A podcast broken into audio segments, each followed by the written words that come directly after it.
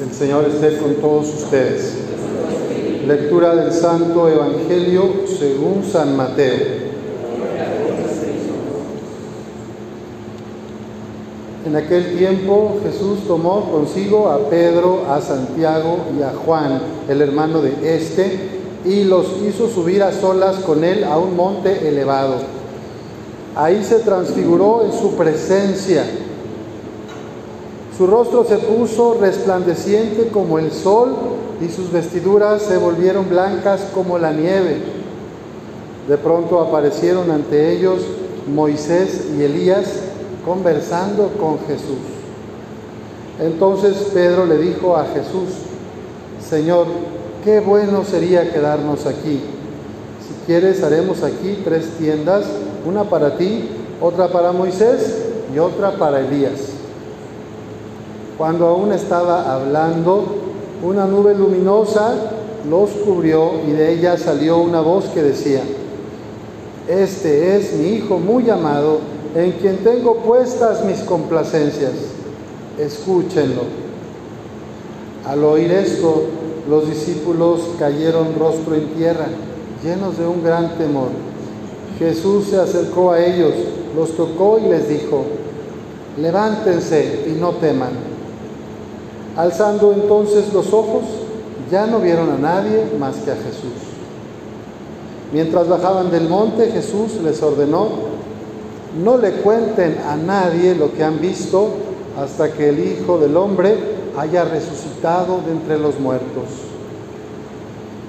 Esta es palabra del Señor.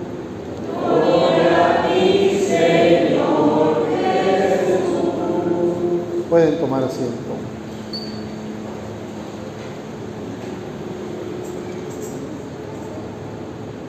Escuchamos esta palabra que nos relata la transfiguración. A ver, ¿qué es transfigurarse? ¿A qué te suena a ti transfiguración? Cambio, transformación, muy bien. Trans, transformación, muy bien. Eh, y luego, este texto dice que Jesús arriba en el monte con sus discípulos Pedro, Santiago y Juan, bueno, vive una experiencia y ellos contemplan a Jesús.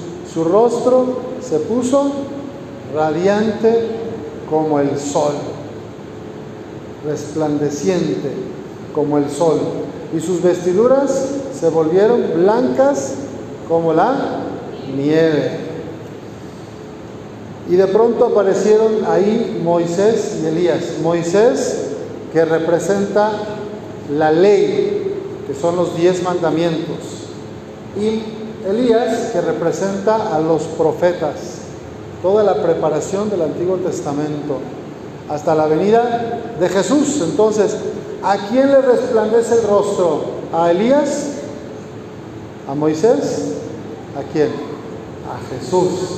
Jesús es el sol radiante, es el rey del universo y todos los demás profetas y Moisés y todos los que aparecen en el Antiguo Testamento están al servicio del Salvador, al servicio de Jesús. Entonces, el Antiguo Testamento debemos leerlo siempre de cara al acontecimiento de Jesucristo.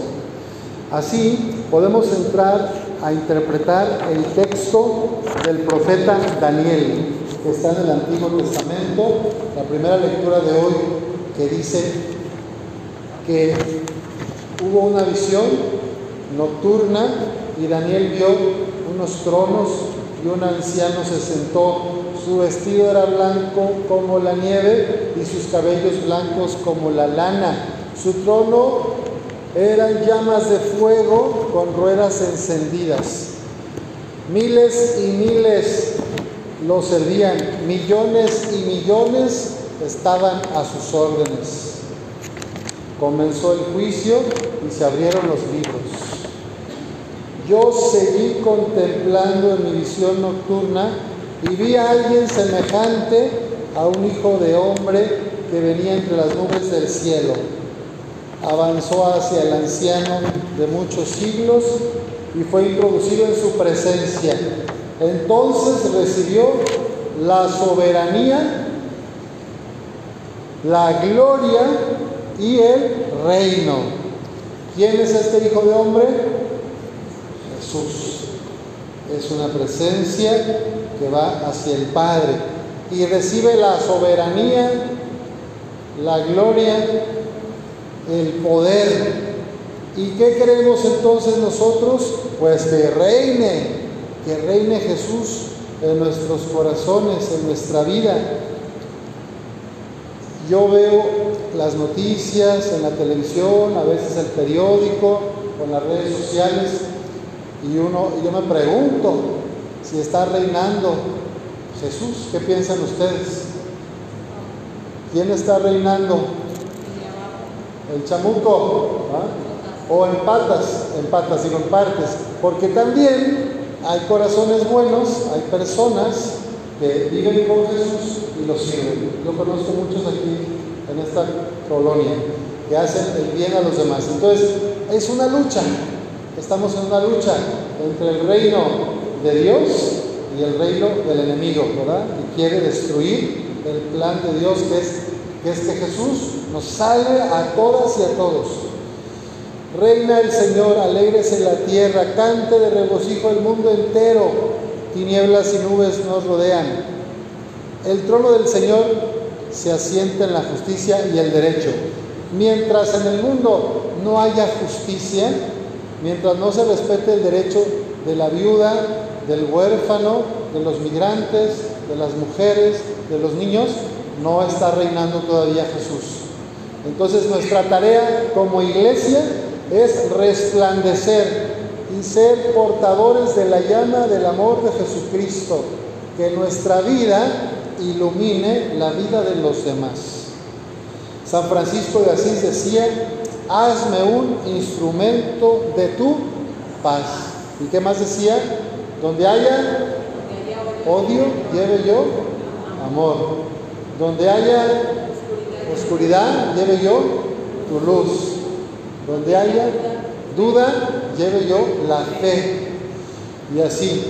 Bueno, pues que donde haya división, lleve yo unidad. Donde haya tristeza, lleve yo alegría. Donde haya rencor, lleve yo reconciliación, perdón. Pues vamos a pedir al Señor esa gracia de dejarnos transformar por Cristo para que nuestra vida sea palabra de Dios. ¿Qué cambios necesito hacer en mi vida para que mi vida sea palabra de Dios para los demás? Transfigurarse es aceptar lo que no puedo cambiar y esforzarme por cambiar lo que sí puedo mejorar en mi persona. Hay cosas que yo no puedo cambiar, mías o de mi familia o de mi pasado. Pero hay cosas en las que yo sí tengo injerencia y solo basta que ponga mi voluntad y esfuerzo y me deje conducir por el Espíritu Santo para mejorar. Para transformarme necesito escuchar. Se fijan que en el Evangelio aparece esta nube luminosa, los discípulos se postran rostro en tierra y aparece la voz. Este es mi Hijo muy amado, en quien pongo mis complacencias. Y luego dice, escuchen. Entonces, para que yo me transfigure, necesito escuchar al Hijo del Hombre, a Jesucristo. Necesito acercarme a su palabra, a los sacramentos y también a la comunidad. En la comunidad nos vamos transfigurando, nos vamos convirtiendo en Cristo. Cuando tenemos los mismos sentimientos, las mismas actitudes y realizamos las mismas acciones que Jesús, allí en nuestra familia, en nuestro barrio, en el trabajo, ahí me estoy transfigurando. Cuando me alejo de los demás, cuando me peleo todo el tiempo con los demás, cuando mi vida es quejarme de la gente, del mundo, si solo llevo tristeza, amargura, pues ahí se ve que no estoy siendo habitado por el transfigurado. Me estoy transfigurando, pero para el de abajo. Entonces vamos a pedirle al Señor que nos dé la gracia de abrir nuestro corazón para que podamos tener los mismos sentimientos de Cristo.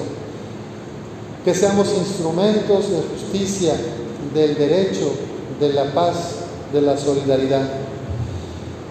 Otra forma de transfigurarnos es asistir a la Santa Misa. En cada Eucaristía el Señor se hace presente, se transfigura, se hace cuerpo de Cristo, sangre de Cristo. Tenemos la posibilidad de consumirlo para que entre en nuestro corazón y nos vaya sanando. También creemos por la fe en la resurrección que nuestros seres queridos se transfiguran, que la muerte no es lo último, que la muerte no tiene la última palabra, sino que Cristo resucitado espera y nos llama a todos a la casa grande del Padre.